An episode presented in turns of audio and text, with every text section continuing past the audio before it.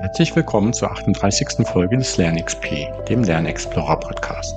Dieses Mal werden wir einige Lernmythen betrachten. Es gibt in dem Kontext Lernen viele Modelle und Annahmen, die widerlegt worden sind oder zum Beispiel einfach nur zu Marketingzwecken entwickelt worden sind. In diesem Thema spreche ich mit Dr. Yvonne Behnke, die bereits in LinkedIn eine Serie zum Thema Lernmythen veröffentlicht hat.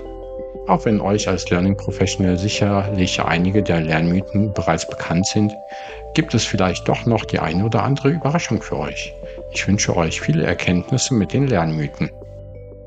Hallo Yvonne, schön, dass du beim Lernexplorer Podcast dabei bist. Äh, möchtest du dich vielleicht kurz unseren Hörern vorstellen?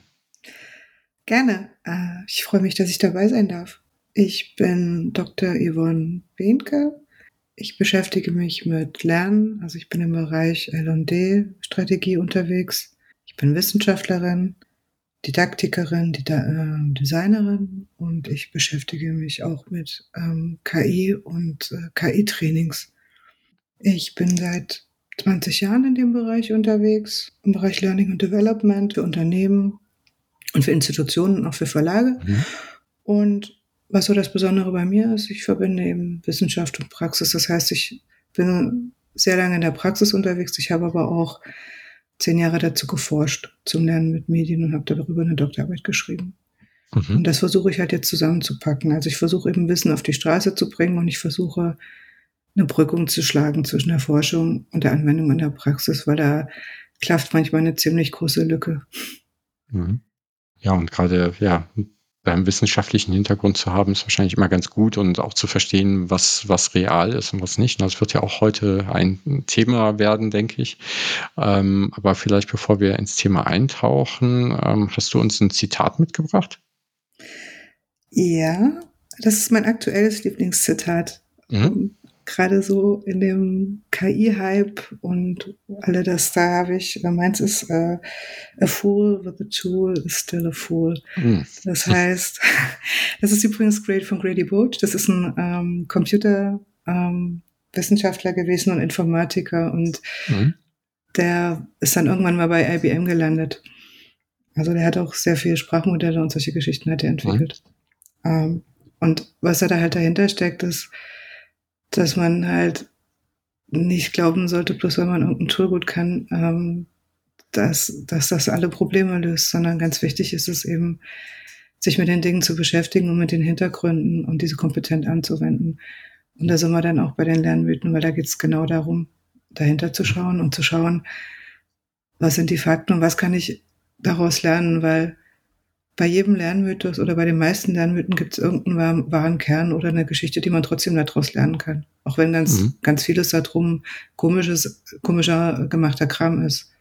Ja, finde ich gut. Ja, im Sinne von aktueller Situation, so mit ChatGPT ist die Aussage ja vielleicht sogar noch, noch wertvoller als früher.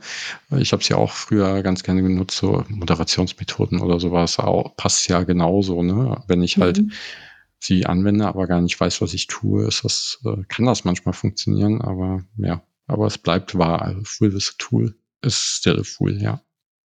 Ja, ähm, heute soll es ja um Lernmythen gehen, aber ähm, ich habe bei LinkedIn gerade gesehen, dass du äh, ein, ein Buchkapitel veröffentlicht hast oder ein Buch veröffentlicht wurde, wo ein Kapitel von dir mit drin ist. Möchtest du dazu kurz was sagen?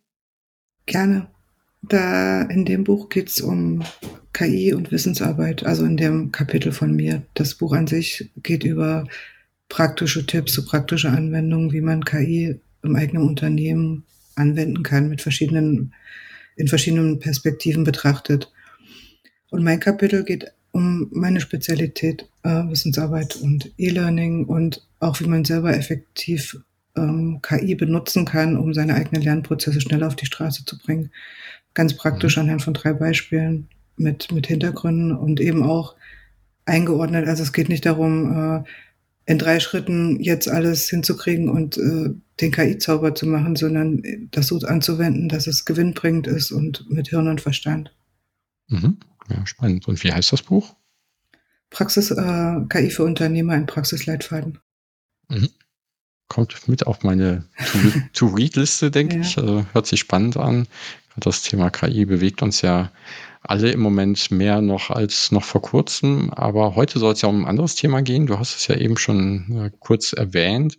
Es geht um das Thema Lernmythen. Und ich fand es ganz spannend. Du hattest einige LinkedIn-Artikel zu dem, zu dem Thema gepostet, wo du jeweils einen anderen Lernmythos vorgestellt hast. Ähm, und heute wollten wir ein paar davon besprechen. Wie bist du überhaupt auf das Thema gekommen? Das kommt eigentlich aus dem Hintergrund, weil mich grundsätzlich interessiert, wie Lernen funktioniert. Mhm. Weil das für mich ein ganz wichtiges Thema ist. Jetzt klingt zwar jetzt ein bisschen platt, aber ich finde, dass Bildung wirklich einen äh, sehr, sehr großen Unterschied machen kann. Und dass es halt wichtig ist, dass Menschen lernen, wie man lernt und nicht ja. auf irgendwelche Geschichten reinfallen. Weil dann, dann funktioniert es und dann kann man wirklich Dinge verändern. Und ich bin halt darauf gestoßen, weil es immer wieder in meinen in mein LinkedIn-Feed irgendwelche Geschichten mhm. reingespült worden. Und irgendwann hat, ist mir echt mal der Kragen geplatzt, als der, der 150. äh, Post über, über Lerntypen reinkam. Und was mich auch immer sehr erstaunt ist, wie viel Resonanz das findet. Mhm. Das wird ganz äh, viel weitergeleitet, kommentiert, geliked. Und da weil das halt so charmant ist und weil das halt die vermeintliche mhm. Abkürzung ganz oft ist. Und ich weiß aber, weil ich mich damit beschäftigt habe, dass es eben oft keine Abkürzung ist, sondern eine Sackgasse oder ein Holzweg. Mhm. Und deswegen habe ich dann irgendwann, als dann der 50.000. Ähm, Lerntypen-Post irgendwann kam, ich gesagt, so jetzt reicht's mir, jetzt schreibe ich mal äh, einen Gegenpost. Das war auch am Anfang gar nicht so, dass das viele Leute interessiert hätte. Das kam dann erst so nach, nach einer Weile. Mhm. Da kamen dann immer mehr Leute, die das kommentiert haben oder die es weitergeleitet haben und die sich, die sich daraufhin mir wirklich dann auch äh, persönliche Nachrichten geschrieben haben und, und sich darüber ja. mit mir austauschen wollten. Und das hat mich dann total gefreut, weil ich gemerkt habe, dass es eben doch was bewirken kann, wenn man sich dahinstellt und äh, mal eine Gegenposition bezieht, statt die bunten Bildchen einfach nur zu ignorieren, weil es sind ja meistens ganz hübsch aufgemachte bunte Grafiken und Karussells ja. und wie gesagt, die ziehen sehr, sehr viel Aufmerksamkeit auf sich. Und das trägt halt dazu bei, dass so ein Lernmythos sich verbreitet. Und Lernmythen sind eben nicht nur harmlose Anekdoten, sondern die können auch ganz handfeste Konsequenzen haben. Also mhm. Also indem man halt wirklich Fehlannahmen übers Lernen hat, kann man falsche Strategien für sich selber anwenden oder eben nicht effektive, die dann einfach nicht zum Ziel führen, zum Beispiel. Oder indem man irgendwelche Dinge über sich glaubt, die, die vielleicht einfach nur Mythos sind, wie zum Beispiel, ich bin der Auditive, ich bin der Visuelle.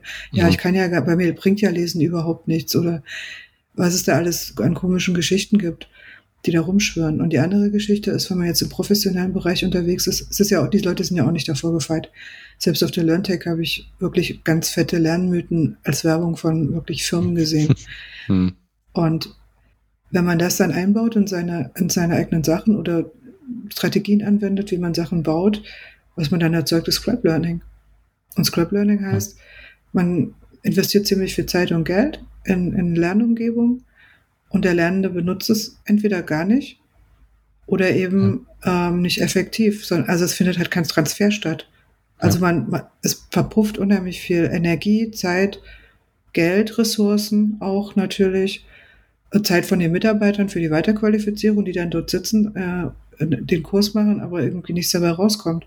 Also es ist an ganz vielen Stellen dann halt eine, eine richtig große Verschwendung. Und es kann richtig viel Geld sparen, auch für eine Firma, wenn sie eben nicht auf diese Lernmythen reinfällt, sondern sich an wissenschaftliche Erkenntnisse hält. Ja, und du hast ja jetzt auch schon die ersten Lernmythen im Prinzip genannt, aber ähm, als ich noch nicht so tief in dem Thema Lernen drin steckte, habe ich halt äh, dann halt auch einige Lernmythen dann gesehen und wahrgenommen oder wurde drüber gesprochen. Äh, ja, es braucht ja auch immer einen gewissen Aufwand, erstmal rauszufinden, ob das wahr ist oder nicht, weil viele einfach so sich natürlich anfühlen oder erstmal so, ja, hört sich schlüssig an, aber ist es dann halt häufig nicht. Ne? Und genau, und da, da fand ich ganz toll, dass du das anfängst aufzuräumen und äh, habe gedacht, da gucken wir uns auch mal ein paar Lernmythen gemeinsam an. Und den ersten hast du ja schon genannt, die verschiedenen Lerntypen. Du hast ja schon gesagt, ne, die gibt's nicht. Was steckt denn dahinter? Wieso, wieso gibt's denn die, diesen Mythos und was kann man da machen? Das ist eigentlich eine relativ alte mhm. Geschichte. Also mhm. das wurde halt mal behauptet, dass es ähm, Also die Grundidee ist eigentlich grundsätzlich gut, dass man nämlich mhm. seine Lernmaterialien darauf anpassen sollte, auf die Bedürfnisse seiner Lernenden. Mhm. Und das ist auch ja. was, was man daraus mitnehmen kann. Was allerdings überhaupt gar keinen Sinn macht, ist, die Menschen einzuteilen in auditive, visuelle und kinästhetische Typen, weil das einfach so nicht funktioniert. Also jetzt mal ganz praktisch betrachtet. Ne? Wenn ich jetzt ähm, ein Lied höre, dann mhm. werde ich das potenziell sehr schnell hören, also wenn ich das, wenn es mein Lieblingslied ist, vor allem mhm. an dem Intro. Und wenn mir jemand das Notenblatt vor die Nase hält, auch wenn ich jetzt der visuelle Typ bin, wird mir das nicht allzu viel nutzen. Es sei denn, ich bin mhm. der totale Musikexperte, der würde das dann wahrscheinlich sehen. Aber die meisten Menschen. Und genauso ist es halt, wenn mir jemand beschreibt, ein Land beschreibt, so die Form, ne, und da ist da ist links eine Zacke und rechts ist das. Und der andere zeigt mir das auf der Karte, dann werde ich das auf der Karte wahrscheinlich viel eher erkennen, als wenn mir das jemand schreibt, auch wenn ich der auditive Typ bin. Also letztendlich kommt es auf das Medium an und auf die Sachen, die, die ich jemandem beibringen möchte und nicht, ob ich jetzt der auditive oder diese ganzen Lerntypentests, die sind ja. ungefähr so aussagekräftig wie ein Horoskop, weil man auch selber sich gerne dann aus einredet oder aussucht, was man für ein Typ wäre. Also zum Beispiel, ich habe ähm, auch da jetzt nicht zu Lerntypen geforscht, aber ich habe halt so ähm, wie lernende Lernmedien wahrnehmen geforscht und habe dort Eye-Tracking-Untersuchungen gemacht. Und ich habe mich natürlich auch mit den Lernenden unterhalten und den, die auch in einem Fragebogen gefragt, was sie halt am liebsten mögen oder was ihnen ganz wichtig wäre. Und ein ganz großer Teil von den Lernenden hat halt gesch äh, geschrieben oder auch ausgesagt, ja, die Bilder und die Grafiken, das ist mir super wichtig. Mhm. Das ist für mich so ein ganz äh, das Ding, wo ich in Lernmedien zuallererst drauf achte und was, womit ich eigentlich am liebsten lerne. Und Text finde ich total anstrengend. Und die Wahrheit war dann, als, als ich mir die, die Augenbewegungsdaten angeguckt habe, dass die Bilder nur super, super flüchtig betrachtet mhm. haben und die meiste Aufmerksamkeit auf dem Text war und die die Informationen aus dem Text rausgepickt haben. Daraus kann man dann halt auch bestimmte Dinge schließen, also wie Bilder in Lernmedien oft gestaltet sind und was die für eine Relevanz haben und wie die mit dem Text verbunden sind. Aber das wäre jetzt ein anderes Thema. Hm. Also das, das ist noch mal, das würde noch mal viel weiterführen. Aber letztendlich kann man daran sehen, dass das, was man glaubt, was man tut und das, was man wirklich tut, nicht unbedingt dasselbe sein muss. Das heißt, diese, diese Lernmythen und diese, diese selbst, äh, diese, diese komischen Fragebögen, die es da gibt, das ist, das ist überhaupt nicht aussagekräftig. Und letztendlich geht es darum, alle abzuholen und auf ganz andere Sachen zu achten, wie zum Beispiel auf das Vorwissen von Lernenden und dass man relevante Materialien macht und nicht, jetzt ich spreche ich den auditiven Typ an, das ist äh, total sinnlos. Was ich in dem Kontext immer auch schon mal sehe, sind eher Lernpräferenzen, also dass Leute bestimmte Lernarten bevorzugen würden. Ne? Da steckt vielleicht dann noch eher was dran, ne? dass, dass jemand sagt, ich lese nur Bücher ähm, aber auch eher, um zu schauen, ob es ganzheitlich genug ist oder vollständig genug ist und ob es immer der richtige Weg ist, weil Schwimmen lernen durch ein Buch ist vielleicht nicht unbedingt die beste Möglichkeit. Genau. Genau darum geht es, dass man halt das anpasst auf das, was man letztendlich am Ende anders machen möchte. Weil Lernen heißt ja, ich mache danach was anders als vorher. Also entweder ich kann da, also ich kann danach schwimmen oder ich, ich, ich kann eine Formel zum Beispiel anwenden oder ich weiß was über den Schriftsteller und kann das halt jetzt besser einordnen, was der gesagt hat. Und je nachdem, was ich erreichen möchte, also welche Veränderung, ist halt auch die Methode an, anzupassen. Und auch nach, natürlich geht es auch darum, was der Lernende mag. Aber wenn jetzt jemand sagt, ich, ich lese halt überhaupt nicht gern, ich kann das nicht gut, ich bin halt eher der auditive Typ, so, ne? Also mit anderen Worten, mhm. er mag halt zum Beispiel gerne Podcasts oder Videos, mhm. dann heißt das noch lange nicht, dass er damit effektiv lernen kann sondern er heißt einfach, er mag das. Und klar kann man das dann adressieren und ansprechen, ist ja auch wichtig. Aber zum Beispiel bei Podcasts, das ist halt flüchtig. Also muss man mhm. sich eine Strategie überlegen, wie man das, was man da hört, so verankert, dass man sich danach daran erinnern kann. Da gibt es übrigens gerade von äh, Tina Seufert, das ist eine Professorin aus Ulm von der mhm. Uni, eine total gute Reihe, die versucht das gerade so auf ganz einfache Art und Weise zu erklären, wie so bestimmte Sachen beim Lernen funktionieren.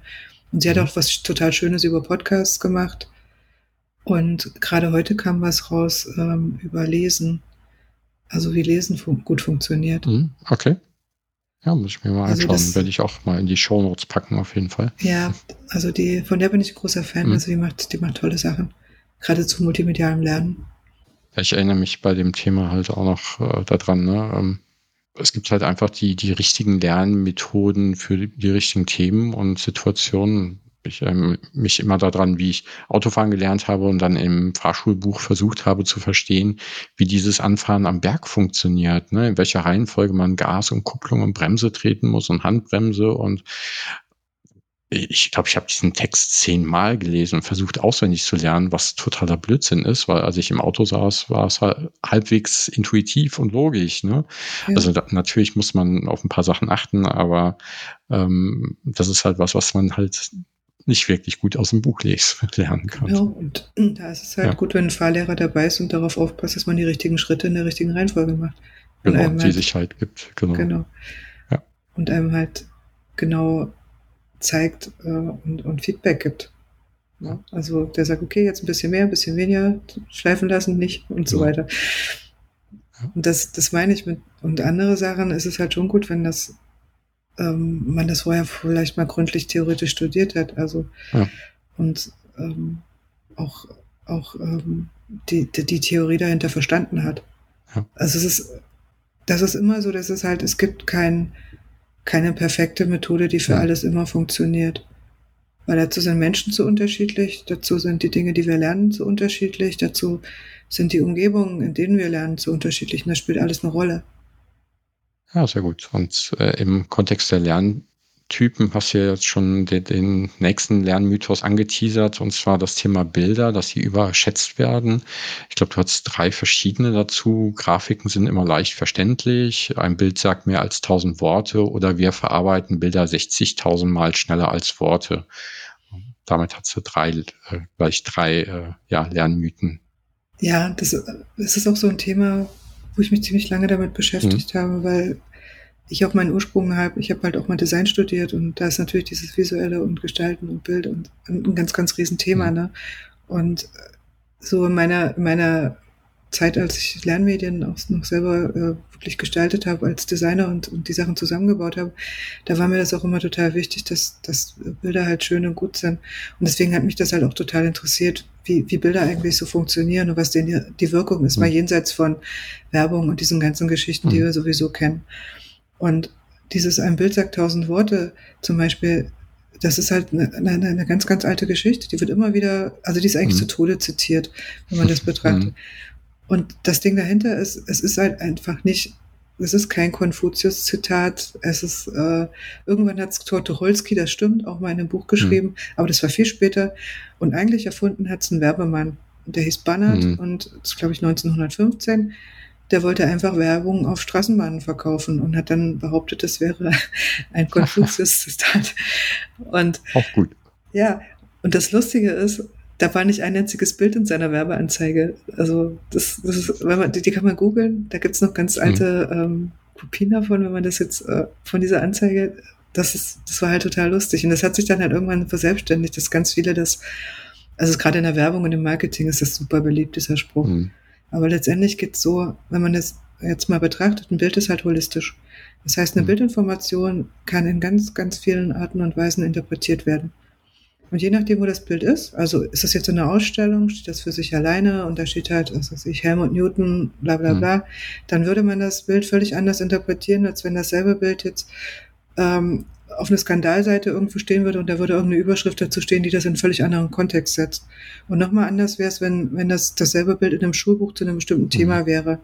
Das bedeutet, ein Bild funktioniert halt ähm, im Kontext unter anderem. Und je nachdem, was ich mhm. an Hintergrundwissen dazu mitbringe und was, was äh, da, zu dem Bild ich weiß und was ich, was zu dem Bild halt äh, steht, kann ich das unterschiedlich interpretieren.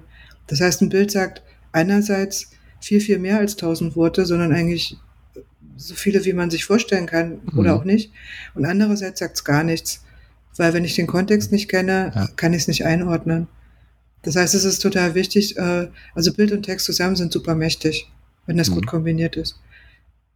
Und äh, Bild alleine funktioniert halt im Kontext. Und die andere Geschichte ist, dass mit den 60.000 Mal das ist halt auch eine Werbegeschichte. Zum, das kommt von 3M, Polish Your Presentation aus den 90ern. Also die, die wollten irgendwie so Präsentationsgeschichten verkaufen. Das ist ja wirklich auch eine Marketinggeschichte aus einem also wirklich eine richtige Marketinglüge. Also dazu gibt es überhaupt keine Evidenz, dafür gibt es keine Zahlen, dazu gibt es gar nichts. Und die Wahrheit ist, also wir nehmen Bilder schneller wahr als Text, das stimmt, aber eben nicht 60.000 Mal. Also wir mhm. brauchen, um ein Bild wirklich, das mit dem Kopf ankommt, damit wir es uns daran erinnern können, damit wir es einigermaßen einordnen können, brauchen wir ungefähr 150 Millisekunden. Das ist so, mhm. Also das heißt, wir brauchen, also wir haben halt zwei Arten von, von wie, wir, wie wir Sachen wahrnehmen. Das ist einmal eine Fixation, das heißt, das Auge muss stehen bleiben und in dem Moment äh, die, nimmt man die Information auf. Und die, das muss halt eine bestimmte Zeit stehen bleiben. Das heißt, wir nehmen vorher auch schon Sachen wahr, aber die mhm. vergessen wir. Wir haben einen mhm. Filter in unserem Kopf und der Filter heißt erstmal Aufmerksamkeit und der zweite Filter heißt Relevanz. Und alles, was mhm. da nicht durchpasst, das vergessen wir einfach, obwohl wir es gesehen haben. Und die zweite Geschichte ist, ähm, Lesen dauert ungefähr eine Drittelsekunde. Das heißt, es ist doppelt so schnell, aber es ist eben nicht 60.000 Mal. Also mhm. das, ist, das, das ist totaler, das stimmt überhaupt nicht. Und das andere mit Grafiken, das ist halt so, Grafiken sind toll und können halt helfen, das ist richtig. Aber Grafiken sind nicht per se selbsterklärend, weil man braucht halt eine bestimmte Kompetenz dazu, um diese, diese Grafiken zu verstehen. Die nennt sich Graphic Casey und da sind halt ein paar Themen dabei. Also das erste Thema ist, man muss halt dieses Zeichen, dieses Zeichensystem dekodieren für sich und interpretieren. Und da gibt es zum Beispiel auch kulturelle Unterschiede, zum Beispiel Bedeutung von Farben. Also mhm. sind halt nicht in unserem Kulturkreis ganz anders als zum Beispiel in Asien oder woanders.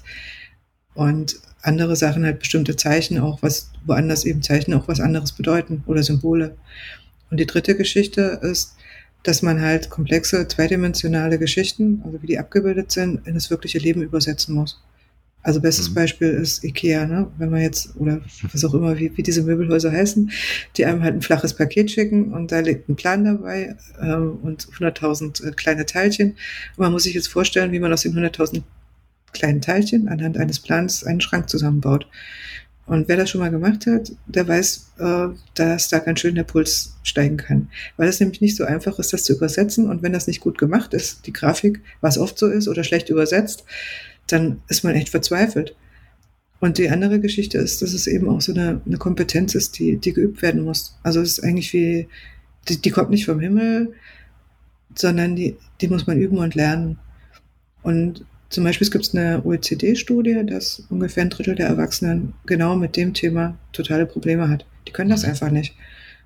Also weil sie es nicht trainieren oder nicht gelernt haben oder ne, weil es halt auch eine, eine kognitiv ziemlich anspruchsvolle Geschichte ist, diese ganze Übersetzungs- und Dekodierungsarbeit. Also zum Beispiel, da geht schon los mit ähm, so U-Bahn-Netzplänen in einer fremden Stadt, dass das schon viele da echt überfordert sind und das nicht lesen können. Also deswegen zu sagen, ich mache eine Grafik rein oder eine Infografik und dann wird alles gut, das ist leider Wunschdenken.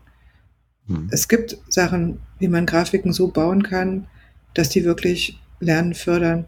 Aber dazu muss man sich wirklich damit beschäftigen. Hat mit den Mediaregeln zum Beispiel von Richard R. Mayer und da haben sich auch Leute wirklich mit Lernen mit Grafiken äh, zum Beispiel Jean-Michel Boucher, der hat äh, viel, ziemlich viel über, über Graphic Casey oder Erika de Vries, die haben ziemlich viel über Graphic Casey auch geschrieben.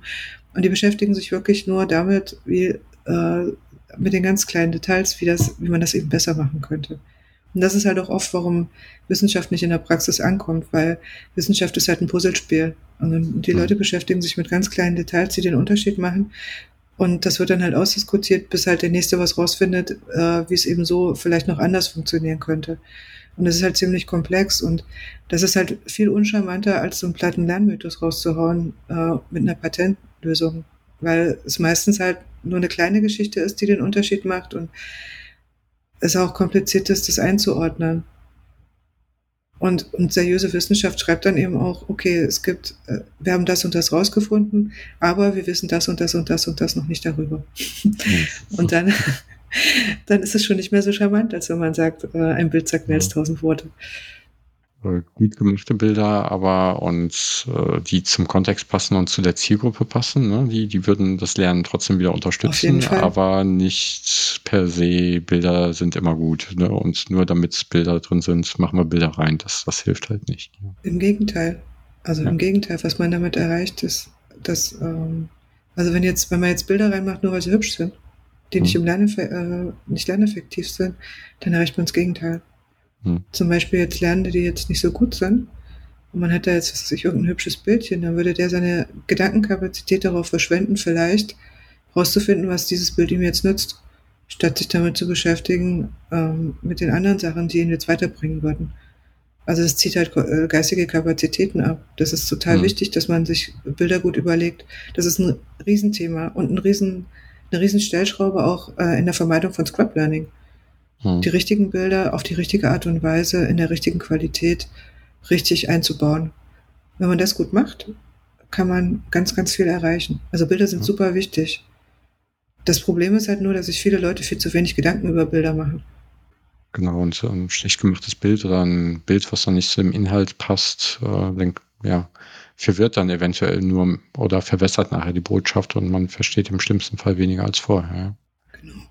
Ja, wenn, wenn ich über Bilder nachdenke, ne, du hast eben auch schon mal das Wort oder über Lesen gesprochen, äh, fällt mir natürlich gleich auch äh, die Edgar Dale zugeschriebene Cone of Learning ein, die Lernpyramide, die, die ist gar nicht von ihm, also er hat was ähnliches ja. gemacht, aber ähm, die Lernpyramide ist ja auch immer sehr gerne genommen und sieht schön aus und praktisches Tun ist besser als, als Lesen. Äh, möchtest du dazu was sagen? Ähm, ja, also wie gesagt, die ist auch nicht von Ed Cardell und Ed Cardell hat es übrigens mhm. auch gar nicht so gemeint, wie das dann interpretiert ja. wurde. Und diese Zahlen, die sind auch nicht, die, die, haben sich irgendwann verselbstständigt und genauso diese Pyramidenform. Das, äh, das ist alles eigentlich ein Konglomerat von, ich schreibe jetzt irgendwo ab und äh, gebe es weiter und das hat sich dann halt irgendwann verselbstständigt.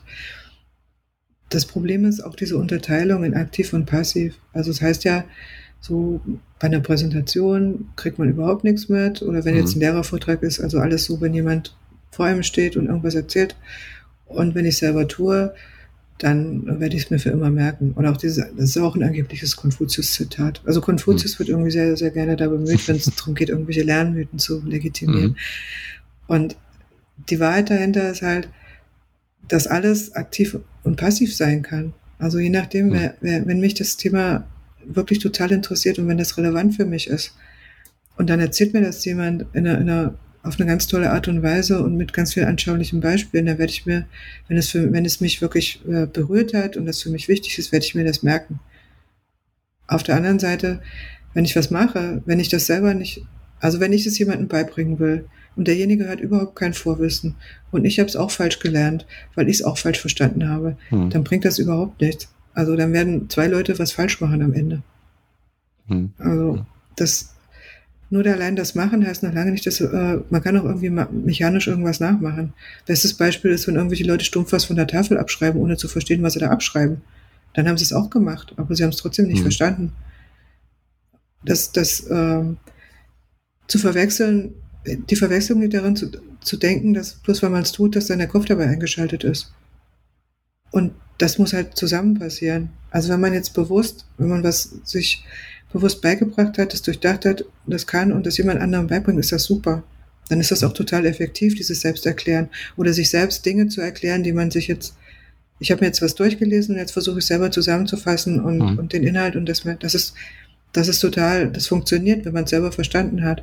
Also diese Einteilung in aktiv und passiv funktioniert halt nicht und pauschal zu sagen, das eine ist besser als das andere, das hatten wir ja vorher schon das Thema. Es gibt nicht ja. die eine Methode, die immer für alle und für jeden funktioniert. Dazu ist ja. das Leben zu bunt und die Menschen zu vielfältig und die Themen zu, zu, zu unterschiedlich und die Ziele zu unterschiedlich, was man damit erreichen möchte. Das ist halt, das sind halt diese Aussagen von diesen Lernmythen, weil die halt, so, das macht das halt die so charmant, weil das sind vermeintlich einfache Lösungen, aber die gibt's halt nicht. Und das wird halt auch ganz oft in so Präsentationen erzählt oder in so Trainingsgeschichten habe ich das auch oft mitbekommen. Ich habe auch viele ich habe, weiß nicht, in wie vielen Trainings ich schon selber gesessen habe und, und die mir irgendwas da raufgeschafft habe. Also von daher, ich habe schon sehr viele Flipcharts mit sehr vielen komischen Dingen gesehen in meinem Leben. Also halt charmant, ne? Es ist schön einfach, das Modell, ja. ne? wie manche andere Modelle auch, aber es ist halt nicht wahr, auch wenn Funken Wahrheit an manchen Stellen wahrscheinlich drinsteckt, ne? aber muss es halt sehr vorsichtig und reflektiert einsetzen, wenn ja. Hm, besser genau. gar nicht das Modell, ja. Also es ist nicht die Schuld von dem Dale, ähm, nee. sondern äh, der hat das auch ganz anders gemeint, sondern es, es ja. ist dieses unreflektierte äh, übernehmen und dazu dichten. Ich bei vielen anderen Lernmythen halt auch. Und wenn wir schon bei Prozentwerten sind und bei der Lernpyramide fällt mir halt immer gleich auch nochmal ein anderes Modell ein mit äh, Prozentwerten 70, 20, 10. 70 Prozent lerne ich vom Tun, 20 Prozent von Menschen und 10 Prozent durch formelles Lernen. Ich sehe dich schon grinsen. ja, weil ich den auch mag. Ähm, das ist auch total lustig, weil ähm, ich bin immer zum E-Learning Summit eingeladen als mhm. äh, im Expertenboard und da werde ich genau mit mhm. Charles Jennings zu diesem Thema diskutieren. Mhm. Ach, spannend. Ja, also weil jetzt um eine, eine, Rolle rückwärts zu machen, also das kommt halt auch ähm, das sind ursprünglich äh, sind die Arbeiten halt von Morgan McCall und da ging es aber um eigentlich ging es darum, dass sie 200 Manager befragt hätten über, mhm. über, über ähm, Leadership und Le äh, Learning und so. Und dann hat äh, irgendwann haben hier Charles äh, Jennings und Jerome Wagner, die haben das dann übernommen und haben dieses, haben dann ein riesen Ding draus gemacht aus diesem 70-20-10, mhm. also im, im äh, Corporate-Kontext. Also das, wenn man sich das dann genauer anguckt, also ich habe dieses White Paper mir sogar jetzt mhm. auch nochmal ähm, im Zuge dessen genau durchgelesen, was die halt da geschrieben haben, womit die halt so bekannt geworden sind. Da wird mit ganz vielen Zahlen gespielt, aber es hat halt irgendwie, es geht gar nicht um das Modell an sich und äh, mhm. irgendwann schreiben die auch ganz kleinlaut, dass es ja eigentlich eher so ein Mindset ist mhm. und gar keine Zahlen und das ist, äh, die Aussage heißt ja auch nicht, wir, also wie es übersetzt wird, es heißt ja, man lernt 70 Prozent informell, 20 Prozent äh, in, durch Kollegen und zehn Prozent nur in formellen Settings. Und wenn man sich das White Paper da mal richtig durchliest, dann, äh, dann stimmt das überhaupt nicht so. Weil dann schreiben die, ähm, äh, Moment, ich hab's hier. 70 Prozent durch schwierige Aufgaben, 20 Prozent durch Menschen, hauptsächlich den Chef, und mhm. 10 Prozent durch Kurse oder Lesen. Also das heißt halt, schwierige Aufgaben heißt halt nicht, äh, ich lerne es dadurch, dass mhm. ich meinem Kollegen zugucke, sondern dass ich anspruchsvolle Aufgaben bekomme, mhm. die, ich, die ich lösen muss im, im, im, in der Praxis. Also da geht es letztendlich geht's um Praxistransfer und Anwendung. Und da haben wir es auch wieder. Natürlich ist da, ist es wichtig, Praxistransfer und natürlich steckt ja. da auch ein Kern Wahrheit drin, aber so wie es benutzt wird als Ausrede dafür, dass formelles Training nicht wichtig ist und äh, Übung macht den Meister und alles andere ist total überschätzt. Das ist halt eine totale Fehlinterpretation und, und eine totale Marketinggeschichte. Und die hat überhaupt nichts, äh, nichts mit der, mit der Geschichte zu tun. Und wie gesagt, der Ursprung ist auch nicht diese, selbst in dieser, in diesem White Paper, diese ganzen Studien, die da zitiert werden und diese Sachen, die haben nichts mit diesen 70, 20, 10 zu tun. Also, ja. dafür gibt es überhaupt keinen Beleg für diese Zahlen das ist, das ist komplett, äh, das ist komplett, das kommt aus, aus der Fantasie, sondern im Prinzip ist es eine Idee dahinter, dass selbstgesteuertes Lernen wichtig ist. Das können wir da rausnehmen. Ja. Und na klar ist selbstgesteuertes Lernen wichtig, aber selbstgesteuertes Lernen kommt auch nicht von sich aus, sondern man muss auch lernen, selbstgesteuert zu lernen. Und es gibt auch bestimmte Sachen, also bei einem Piloten oder bei dem Herzchirurgen äh, würde ich mich jetzt nicht darauf verlassen, dass er sich mhm. selbst gesteuert ist, bei jemandem angeguckt hat und danach irgendwie den mhm. Jumbojet äh, sicher über den Atlantik bringt. Da wäre ich schon ganz froh, wenn der auch ein formelles Training vorher gemacht hat. Ne? Also, oder ein Herzchirurg, der irgendwie meinen Vater jetzt operieren soll. Ähm, das ist halt das sind halt auch so, das sind halt total plakative Marketinggeschichten, die halt gerne, gerne benutzt werden und wie gesagt auch gerne benutzt werden, um formelles Training abzuwerten. Und das finde ich dann, dann in dem Punkt finde ich es dann schon ein bisschen äh, kritisch, weil formelles Training ist auch wichtig. Letztendlich, wie die Trainings gemacht sind, darüber kann man sich dann auch wieder unterhalten. Ne? Also ob die jetzt effektiv sind oder ob da jemand steht und irgendwelche PowerPoint-Folien, die mit PowerPoint-Folien sein, sein Publikum einschläfert. Dann kommt es natürlich auch darauf an, dass das Training gut gemacht ist und dass es praxisrelevant ist und interessant und, und, die, und die, die Lernenden dazu anregt, die Dinge auch in der Praxis zu benutzen und die darauf vorzubereiten. Aber das ist eine andere Geschichte. Aber letztendlich 70, 20, 10 sagt selbst Charles Jennings, ist ein Mindset und eine Idee für selbstgesteuertes mhm. Lernen und hat überhaupt nichts mit diesen Zahlen zu tun. Das ist totales Marketing.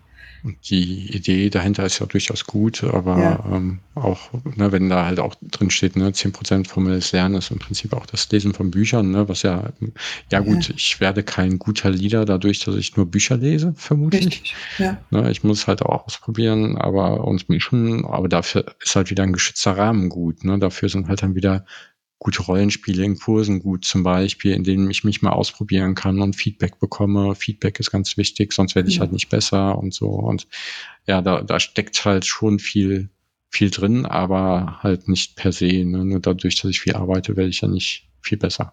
Nee, kann auch ganz lange ganz viel falsch machen. Oder sich von falschen Leuten das Falsche ja. abgucken. Das haben wir genug, sieht man genug im Leben, sich die falschen Leute von den falschen Dingen, die falschen Dinge von den ja.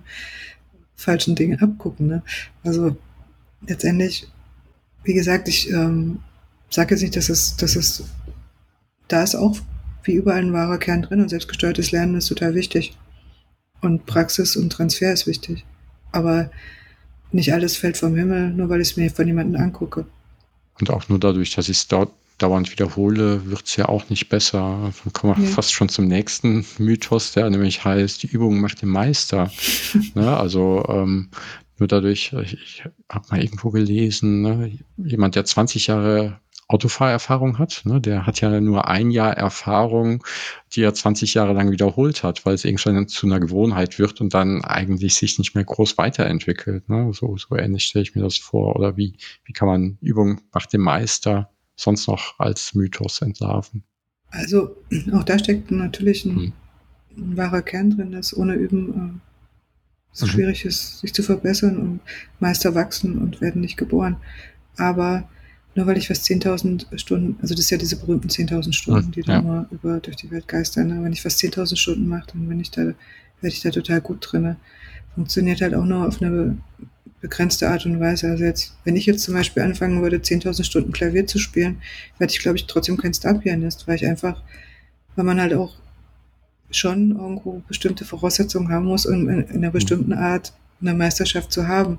Also Talent ist nicht alles, aber es gibt halt bestimmte Sachen, für, äh, wo man halt vielleicht eher das besser hinbekommen würde. Das ist das eine. Und das andere ist, es einfach nur zu wiederholen und zu üben, ist halt nicht der Weg, sondern, sondern das äh, ganz strukturiert an den Dingen zu üben, die den Unterschied machen.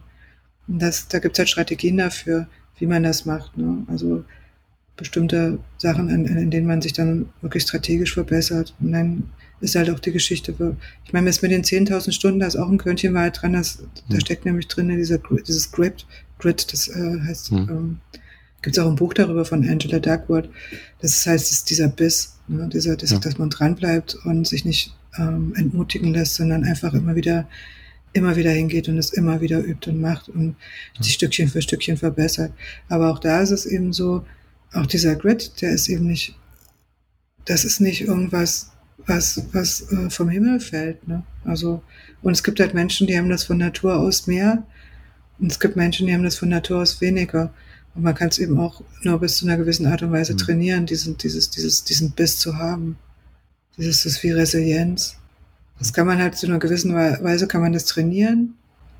Aber es gibt auch einen Punkt, ab dem man es, also wo einfach die Natur zuschlägt und man sagt, okay, der, es gibt halt Leute, die haben einfach mehr Biss. Mhm. Und ähm, wie gesagt, üben ist super wichtig. Das will ich auch überhaupt nicht. Und man kann sich auch nicht darauf rausreden, dass man jetzt kein Talent zu irgendwas hat, sondern man kann, man kann sich kontinuierlich verbessern. Aber nach 10.000 Stunden heißt es nicht automatisch, ist man dann Meister und ist besser als alle anderen, sondern je nachdem, wo mein Ausgangspunkt ist, bin ich dann halt vielleicht ein Stückchen weiter oder ab ich bin weitergekommen, weil ich geübt habe. Aber das, man kann es nicht pauschal sagen, über, also bloß weil ich 10.000 Stunden geübt habe, werde ich jetzt die Beste in dem Gebiet. Und da ist ja dann auch nochmal die, die Frage, was ist denn Übung, ne? Wenn ich halt ja. beim Beispiel Autofahren bleibe, ne? wenn ich Rennfahrer wäre, dann hätte ich einen Coach, der mich unterstützt und dann würde ich mir Feedback einholen und versuchen, besser zu werden.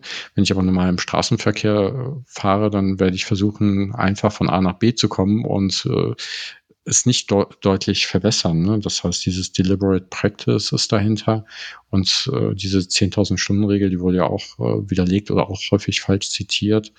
Äh, da geht es ja dann auch darum, dass ähm, zum einen sich das Gehirn über die Zeit wahrscheinlich verändert, also Neuroplastizität, ne, und ich beim Schachspielen oder beim Klavierspielen einfach sich äh, ja neue Gehirnwindungen entstehen, so sage ich mal, ne, die, die, die dann deutlich besser darauf funktionieren. Aber halt auch nur, wenn ich den dazu passenden Trainer habe und der mich in der aktuellen Situation gut unterstützt. Und das muss halt dann über die, die 10.000 Stunden, über die Phasen vielleicht auch ein anderer sein, weil am Anfang brauche ich halt eher einen Anfängertrainer. Und wenn ich anfangen würde, mir Klavierspielen selber beizubringen, würde ich direkt motorisch Sachen falsch lernen, die ich vielleicht gar nicht mehr losbekomme. Ne? Und ja, genau. das ist hochkompliziertes Thema. Hm. Genau, und das ist wie beim Autofahren halt. Irgendwann denkt man halt nicht ja. mehr drüber nach. Man fährt einfach nur Auto. Das ist, genau. Wenn man halt Auto gefahren ist, heißt noch lange nicht, dass man dann besser drin wird, sondern man fährt halt mehr Auto. Man genau. ist halt äh, sozusagen, man automatisiert halt mehr. Und das ja. ist genau dieses Deliberate Practice, dass man da genau reinguckt, wo, wo sind die Stellschrauben und die ganz gezielt verbessert. Und die andere Geschichte ist auch übrigens ein Lernmythos, dass äh, nur weil ich Schach spiele, dass ich dann schlauer werde oder so. ich werde ähm, schlauer im Schachspielen, ja. ja, man wird besser im Schachspielen, aber das, äh, das auf jeden Fall und es ist gut für, für, für alles. Aber äh, weder klassische Musik im, ähm, bei Schwangeren macht es dann ein, ein, intelligenteres Kind noch, macht Schachspielen per se schlauer, sondern es sind halt ganz komplexe Geschichten, die da funktionieren mhm. und bestimmte Stell, Stellschrauben, die man halt, an denen man drehen kann. Aber das ist halt, wie gesagt, wie mit allen, das ist, in allen steckt irgendwo ein Körnchen Wahrheit dieser Mythen. Aber man darf es halt nicht eins zu eins übertragen, sondern man muss sich das raussuchen, was eben der, der wahre Kern ist und das, das differenziert betrachten. Was mir jetzt so spontan einfällt zum Thema ne, Übung macht den Meister und Grit, also Durchhaltevermögen, Rückgrat haben, das durchzuziehen. Da gibt es doch einfach eine ganz einfache Lösung, die man nachlesen kann. Ich brauche doch nur Ziele aufschreiben, dann erreiche ich meine Ziele auch. Das ist dann der nächste Lernmythos, oder? Ja, das ist die berühmte Harvard-Studie, die es nie gegeben hat. Mhm das ist auch total lustig, weil das wirklich, ähm, ich mache mir dann immer die, die Mühe und, und, und gebe das einfach mal so ein und guck mal, was da so, mhm. was das Internet so ausspuckt. Ne? Und das ist wirklich unglaublich, also wo das überall auftaucht, wie viel Trainings. Ähm, Ankündigungen oder auch bei diesen ganzen äh, Motivationstrainern, mhm. die, die, die da eine Menge Geld damit verdienen. Ja. letztendlich, also diese Studie hat es eben nie gegeben. Also jetzt kurz zusammengefasst, mhm diese angebliche Harvard-Studie war halt so, also bei Absolventen, ich weiß nicht, was das für ein Studiengang war, ich glaube irgendwas mit BWL, die haben angeblich dann, hat es, war es so eine Langzeitgeschichte und Studenten, die ihre Ziele, die keine wirklichen explizit ausgedrückten Ziele hatten, weil halt die eine Gruppe, die andere Gruppe, die haben gesagt, was sie für Ziele haben, haben es aber nicht aufgeschrieben und die dritte Gruppe äh, wusste, was ihre Ziele sind und hat die explizit aufgeschrieben. Und nach zehn Jahren haben die, das waren auch nur drei Prozent und nach zehn Jahren mhm. haben diese drei Prozent angeblich zehnmal so für die, äh, viel verdient wie die anderen 83 Prozent, die das eben nicht gemacht haben. Also wie gesagt, da haben sich schon ziemlich viele Leute auf den Weg gemacht in den Archiven. Also mal ist es die Harvard-Studie, mal mhm. ist es die Yale-Studie, aber letztendlich hat noch nie jemand diese Studie in irgendwelchen Archiven gefunden, weil es sie einfach auch nicht gibt.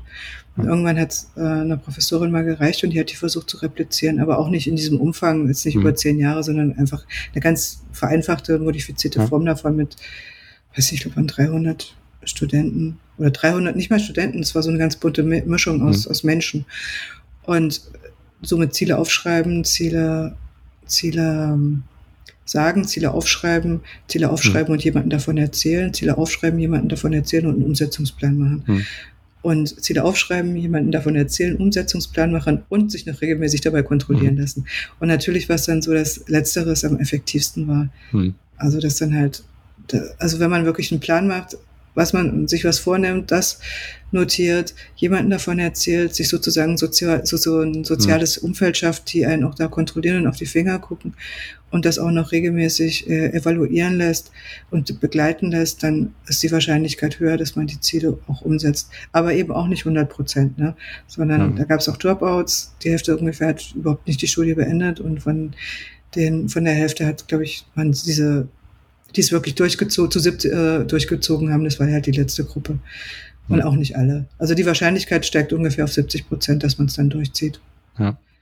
Ja, aber da ist dann wirklich das, das öffentlich machen und da, dann genau. darüber reden und, äh, und jemanden zu haben, der einen dabei unterstützt, ne, das, das bringt dann deutlich mehr. Genau, das ist wie der Weihnachtsmann-Wunschzettel. Ne? Also wenn man das aufschreibt und äh, hm. Ähm, in seine Ecke legt, wird es nicht passieren. Also da müsste man schon hingehen und es dem Weihnachtsmann geben und mit dem Weihnachtsmann drüber reden, dass man sich das wünscht. Ja. Also dann ist die Wahrscheinlichkeit höher, dass der Weihnachtsmann einem das auch bringt.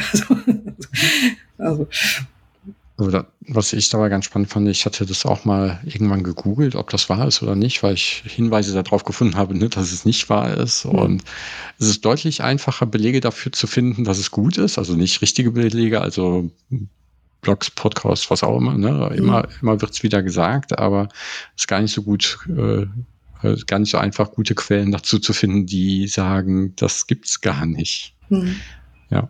Ja. Ja, es ist halt so, also zum Beispiel Tony Robbins, der ist ja super bekannt. Also mhm. der hat da ganz viel dazu geschrieben und so. Oder in Deutschland, diese Laura Marlina Seiler geht damit oft vor und hat das in ihren Büchern. Also das, das sind halt unheimliche Multiplikatoren, die das da äh, und ganz viele Leute, die bedienen sich dann halt bei denen in ihren Tra wenn die jetzt selber ein Training ja. machen. Und deswegen ja. findet man das halt super, super oft. Und die Leute, die, die sich damit beschäftigen, das auseinanderzunehmen, ich meine, was ist dann damit? Okay, dann äh, das ist halt nicht so charmant, weil das heißt ja, es macht viel, also das Ergebnis ist ja, wenn ich wirklich ein Ziel umsetzen muss, muss ich halt was dafür tun und dann muss ich dran arbeiten. Und äh, das ist halt nicht, nicht so einfach und charmant mhm. zu verkaufen, wie schreibst dir auf und es wird wahr. Das ist halt viel, viel eingängiger die Idee dahinter ist ja auch, dass ne, man es sich dann klarer macht und klarer visualisiert oder ja. eher hängen bleibt, aber das alleine reicht halt nicht. Ja. Man muss halt auch machen und nicht nur, nicht nur, nicht nur äh, aufschreiben und sich wünschen, ja. sondern man muss es halt ins Umsetzen kommen. Das ist wie mit allen Geschichten. Also wenn man es nicht umsetzt und nicht, nicht dran arbeitet, dann, äh, dann passiert es halt nicht. Ja, um das alles verarbeiten zu können, was es dazu alles gibt, geschrieben, ne, wäre jetzt natürlich super, wenn ich super schnell lesen könnte. Und da gibt es auch, auch Lösungen für Speedreading. Nächster, Lernmythos. Wieso funktioniert denn Speedreading nicht? Das ist auch so eine Geschichte. Also da wird auch ziemlich viel, es gibt ziemlich viele Kurse. Hatte ich übrigens auch, selbst als ich meine Doktorarbeit geschrieben habe, gab es an der Uni in dieser Qualifikationsgeschichte für die Doktoranden, gab es Speedreading-Kurse. Mhm. Und ich habe auch äh, einen Speedreading-Kurs mitgemacht, weil mich das mal interessiert hat. Mhm. Obwohl ich mich schon langsam damit beschäftigt hatte, weil, weil ich ja Altvergänge-Studien gemacht habe, äh, was da der Haken ist und ich das auch mit den Leuten diskutiert hatte, warum das nicht funktioniert. Aber trotzdem hat mich interessiert, wie die das machen und ob es ja vielleicht doch funktioniert. Und äh, letztendlich ging es dann darum, ja, ihr müsst eure, ihr müsst äh, diese, diese Sprünge von den Augen, das muss schneller werden, ihr dürft nicht mhm. zurückspringen und so weiter. Ne? Und das hat mich total gestresst dann. Also ich habe es ausprobiert und mich persönlich mhm. hat es total gestresst. Aber mal zurück, also warum es nicht funktioniert.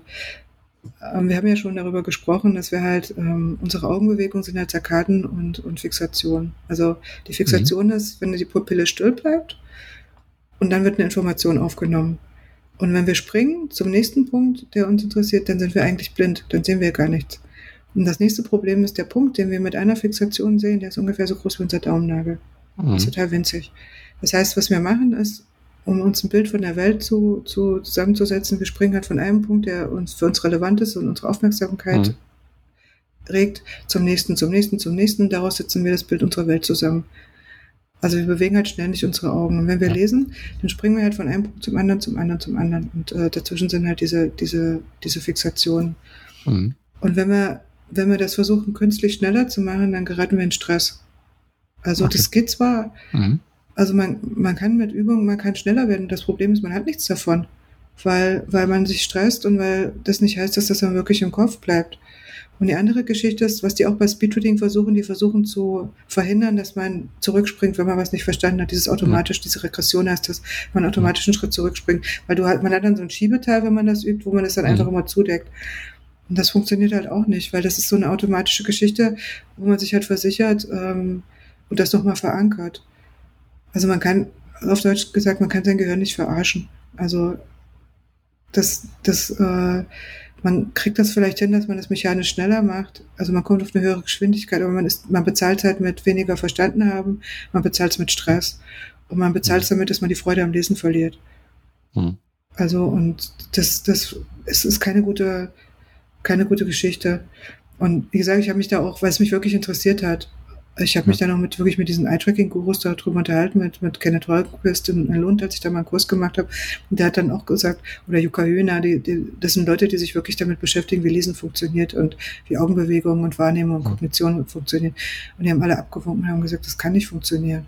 Einfach aus, der Mecha aus den Mechanismen heraus, wie unsere Wahrnehmung und unsere Augenbewegungen und diese ganzen Geschichten funktionieren. Das, das geht nicht. Hm. Also man bezahlt es mit Stress und man bezahlt es mit, mit Motivation, die man nicht mehr hat. Und was hat man denn davon, wenn man es schneller gelesen hat, wenn es nicht hängen bleibt? Ja. Also, also was funktioniert ist, was dir halt so, dieses Skimming, ja, dass man lernt, strategisch quer zu lesen und bestimmte Punkte, hm. das, äh, zum Beispiel jetzt im wissenschaftlichen Bereich, man muss halt wissen, wo die relevanten Stellen an dem Paper sind, damit man mhm. da hinspringen kann und äh, sich die Sachen zusammensucht dass man, und sich nicht durch die, durch die 100 Seiten quälen muss. Und dann äh, eben rückwärts springen und gucken, wo die interessanten äh, Geschichten stehen, die, auf die die verweisen. Also im Prinzip, die nächste Geschichte ist halt, schneller beim Lesen wird man, indem man viel liest. Und die nächste, mhm.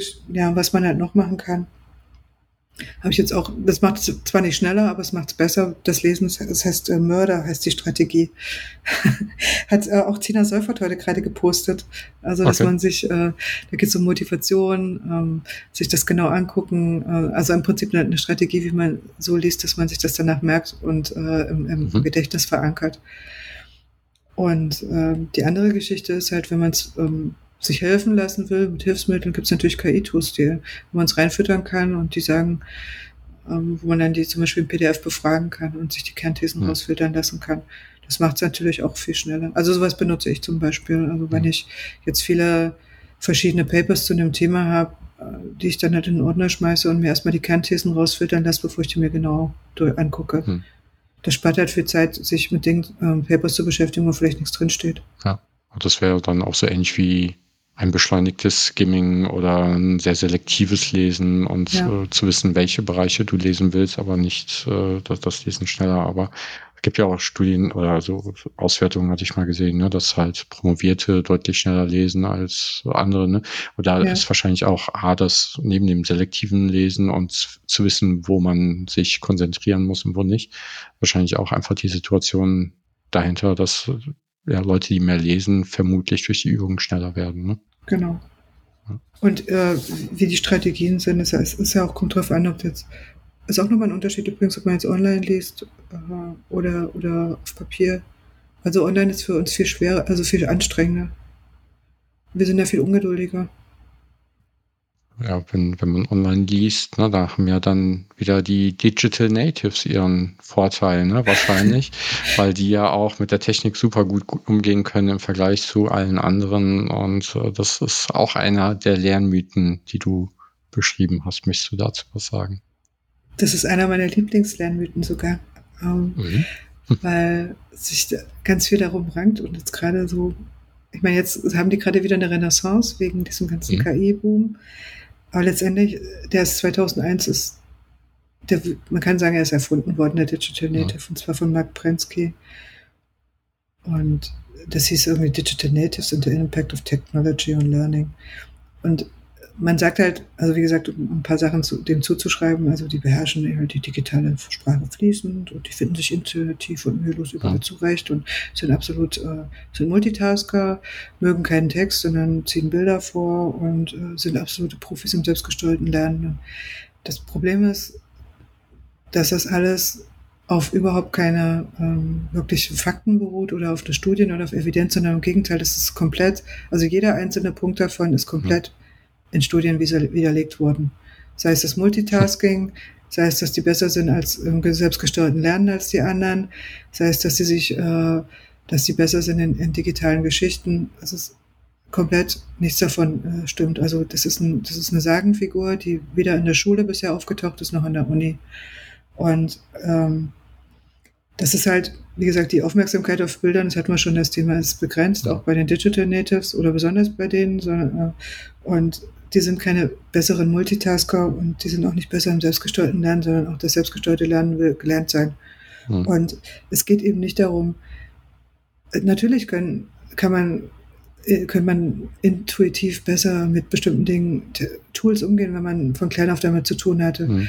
Und das ist auch überhaupt keine Frage, dass sie da gut drin sind, auch sich da irgendwelche Dinge zu bedienen und da zu daddeln. Und es ist keine Frage. Das heißt aber nicht, dass man dann das im Lernkontext so benutzt, dass es mir wirklich was bringt. Weil, wie gesagt, Meister wachsen, die werden nicht geboren. Und egal welche Meisterschaft, auch die, die digitale oder die, die, die entsteht dadurch, dass man halt äh, sich das erwirbt und das, es in, das trainiert und in einem wächst. Also es, es fällt auch kein Digital Native, keine digitale oder KI-Kompetenz vom Himmel, sondern die wächst. Und wie gesagt, nur weil man halt gut auf YouTube ist oder in, in, oder TikTok oder ein guter Zocker und Gamer ist, heißt es noch lange nicht, dass man dieses, diese, diese Fähigkeit übertragen kann auf andere Bereiche und dort eben auch genauso gut dass diese digitalen Sachen anwenden kann. Also, das ist halt, das, da sind wir dann bei Medienkompetenzen oder digitalen Kompetenzen, Digital Literacy. Ja. Und wie gesagt, das ist halt noch eine, eine ganz andere Baustelle. Also, Digital Natives ist ein Wunschdenken. Mhm. Und die würden wahrscheinlich auch sehr schön auf viele der Lernmythen reinfallen, die, über die wir heute gesprochen haben. Ja. Hab, haben wir noch was, also ich, vermutlich gibt es noch viele mehr. 18 hast du bisher gepostet.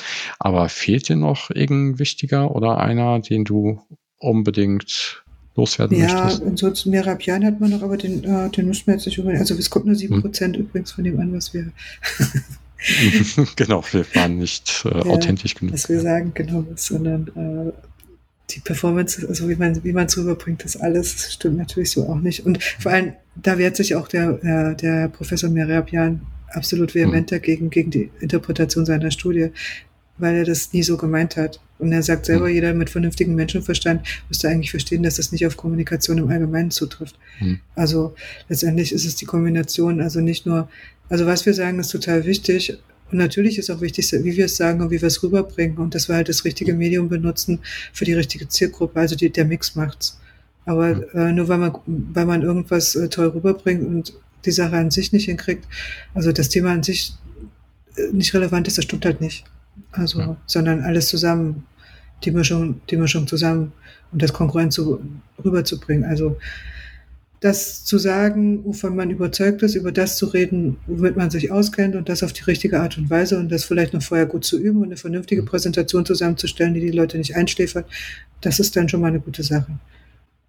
Die Leute spüren zwar, ob es authentisch ist oder nicht, genau. aber ähm, das alleine reicht nicht. genau. Genau, und das war eigentlich auch das, was Merabian rausgefunden hat oder was, was, das, was der Kern in seiner Studie ist, dass eben, wenn man ein anderes Gesicht macht, also bei einem äh, der hatte mit ja mit Wörtern experimentiert, hat die, mhm. der hat Leuten Bilder gezeigt und äh, Wörter dazu. Also was mhm. ist ein Gesicht, wo jemand sich ekelt und dann äh, und das Wort Liebe.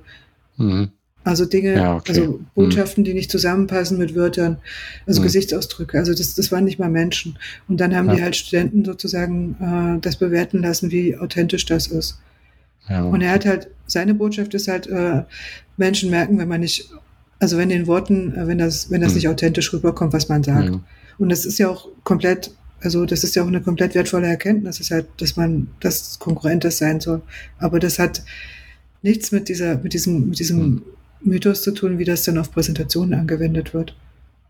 Also wie gesagt, viele, viele Lernmythen sind halt einfach missinterpretierte Studien also wo Studien halt nicht, nicht richtig interpretiert ja. werden oder kommen aus dem Marketing, wo sich jemand was ausgedacht hat oder irgendwelche Alltags, Alltagsbeobachtungen, die man halt auf die Allgemeinheit überträgt. So zusammengefasst, das sind halt viele Quellen und übrigens sind die sehr, sehr hartnäckig.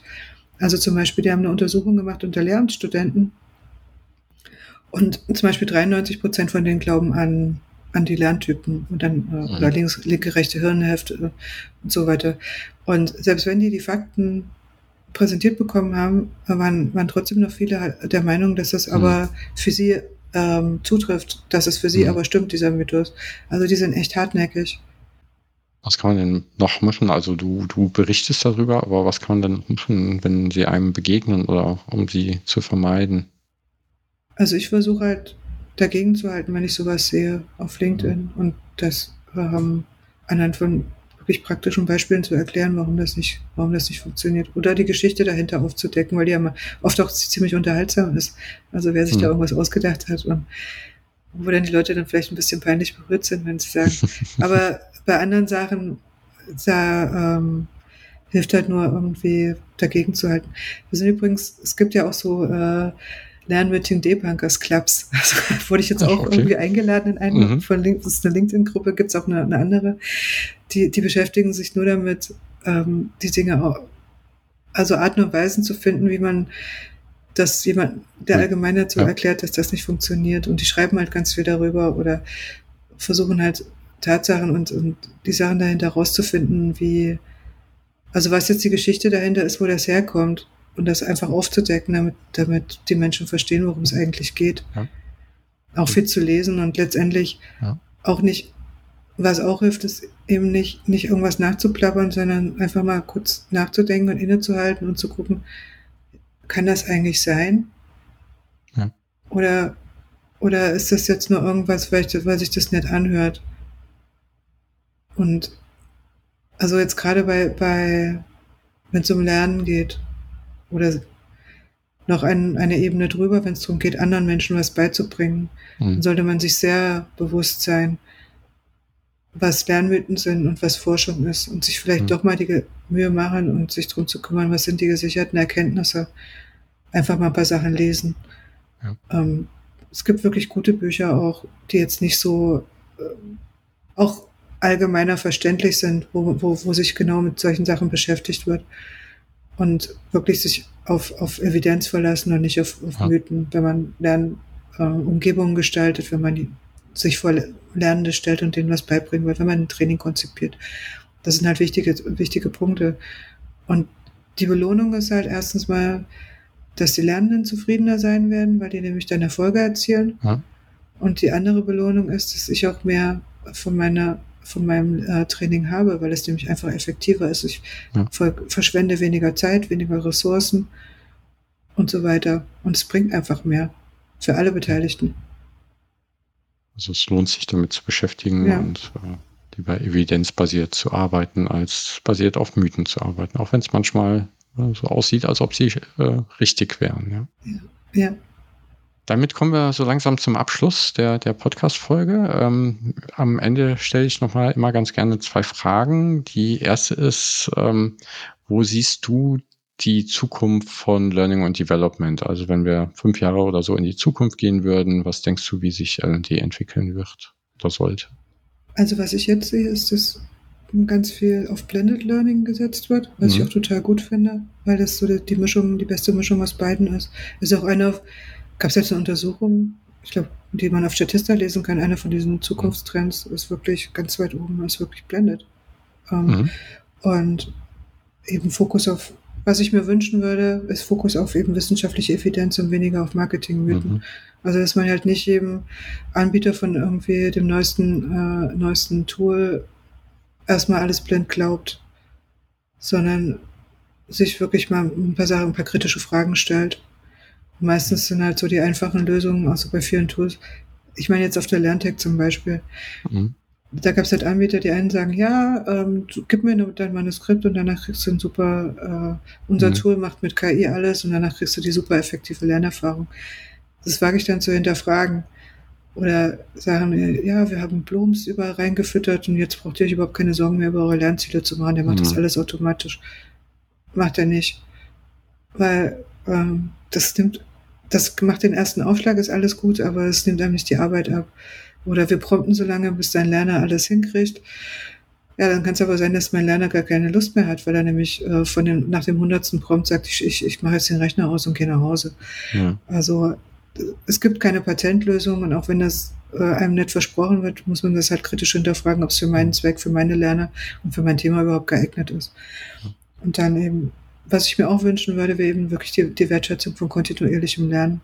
Weil gerade jetzt so in diesem KI-Boom ist es total wichtig, dass man am Ball bleibt und dass man lernt zu lernen. Also, dass man lernt, wie man effektiv lernt. Und das ist halt, ja. das ist halt einer von diesen Zukunftsgeschichten, die, die uns immer, immer stärker begleiten werden. Diese, wer weiß, wie man gut lernt und wie man effektiv lernt, der wird, der wird vorne sein. Und das wenn das LND-Leute halt beherrschen und ihre Leute dazu befähigen, dann sind sie halt auch ganz weit vorne. Und äh, auch eben lernen wertzuschätzen, Fehler, eine positive Fehlerkultur zum Beispiel. Also dass, dass Fehler eben dazu da sind, daraus zu lernen und dass es okay sind, sich kontinuierlich zu verbessern und das wertzuschätzen. Das würde ich mir auch wünschen. Also bei mir sind es jetzt eher so Wunschgedanken, was ich mir wünschen mhm. würde, wie es hingeht. Das ist ja gut. Ja. Also, naja, und ich denke, KI, Automatisierung, Digitalisierung, das ist da und das wird nicht weggehen und wird halt immer stärker auch die verschiedenen Bereiche beeinflussen. Aber ich denke nicht, dass Experten oder wirklich Fachexpertise, dass das ersetzt wird, sondern die wird immer wichtiger, damit mhm. effizient und effektiv mit solchen Tools überhaupt umgegangen werden kann. Mhm. Also wer sich Sorgen machen muss, ist, wer Mittelmaß anbietet oder generisches, weil das kann KI mhm. super gut. Und dann sind wir ja im Prinzip auch wieder beim Ausgangszitat, ne? Fool ja. with a tool is still a fool. Ja. Ne, es wird halt, äh, genau, bis zum Mittelmaß äh, kriegt man es auch mit dem Tool alleine hin, aber halt äh, was Richtiges nicht. Und auch durch, durch mehr Individualisierung und mehr Expertentum und sehr spezielle Berufe, die alle sehr unterschiedlich sind, ist halt die Lernkompetenz eine, die, die vermutlich immer wichtiger wird, weil sich auch die Jobs immer schneller ändern und es halt nicht den einen Standardjob mehr gibt. Also es gibt die wahrscheinlich immer noch, aber es werden wahrscheinlich weniger. Ja. Genau, Dieses, diese, diese kognitive Geschmeidigkeit, sich auf neue Dinge einzulassen ja. und auch kritisch zu denken und zu, beur äh, zu äh, beurteilen und das rauszufiltern, was für mich im Moment jetzt relevant ist. Das sind halt so Fähigkeiten, die sind halt total wichtig. Und finde ich, sollten auch viel mehr wertgeschätzt werden noch. Kognitive Geschmeidigkeit, das ist auch ein schönes Wort. Gefällt mir. So, zum Abschluss noch die allerletzte Frage. Hast du noch eine Buchempfehlung für uns, vielleicht zum Thema ja. oder was, was Eins meiner Lieblingsbücher ist Millennial und Goldfisch. Also mhm. Millennials, Goldfisch und Other Training Misconception. Äh, das, mhm. Da geht es um Lernmythen und das ist auch von jemandem, den ich total ähm, gerne mag. Also Clark mhm. Quinn, der schreibt auch, der ist auch auf LinkedIn sehr äh, aktiv. Der schreibt auch, mhm. der hat auch einen Blog. Und da geht es um im Prinzip eine ganze Sammlung, ganz kurz auf den, knackig auf den äh, auf den Punkt gebracht, ganz bestimmte Lernmythen auseinandergenommen. Auch das mit den 60.000 zum Beispiel. Ja. Und was ich auch total merke, ist äh, von Kirschner und Merimboy, da gibt es inzwischen die zweite Ausgabe, Urban Myths on Learning und äh, Instruction. Da gibt es mhm. inzwischen die zwei, also inzwischen gibt es sogar More Urban Myths und Learning and Instruction. da ähm, da geht es auch um ganz viele Geschichten, also auch so, ähm, ja, der, der, die, die nehmen ja auch so Sachen wie Flipped Classroom, so Techniken, mhm. die in Klassenräumen stattfinden, auseinander, was ist Wahrheit, was ist Mythos und oh, cool. stellen das eben wirklich Untersuchungen entgegen, also dagegen, also was, was ist davon, wie, was, was ist wie einzuordnen, was spielt wirklich eine Rolle beim Lernen und was nicht. Mhm. Genau, und, ähm, dann gibt's noch das, was auch äh, ein guter äh, Tipp ist, ist Serious E-Learning Manifesto, findet man auch im mhm. Internet. Und da sind zum Beispiel auch Prämissen drin, wenn man, äh, wie man, wenn man Lernumgebungen gestalten sollte, wonach man sich richten sollte. Mhm. Da geht es auch um Evidenz, um Dinge, die wirklich funktionieren und den Lerner und ernst zu nehmen. Sehr gut. Ja, vielen Dank äh, für die zusätzlichen Buchempfehlungen noch und äh, vielen Dank, dass du beim Lernexplorer dabei warst, um mit ein paar Lernmythen aufzuräumen. Dankeschön. Es war mir ein Vergnügen. Und damit sage ich bis zum nächsten Mal beim Lernexplorer Podcast.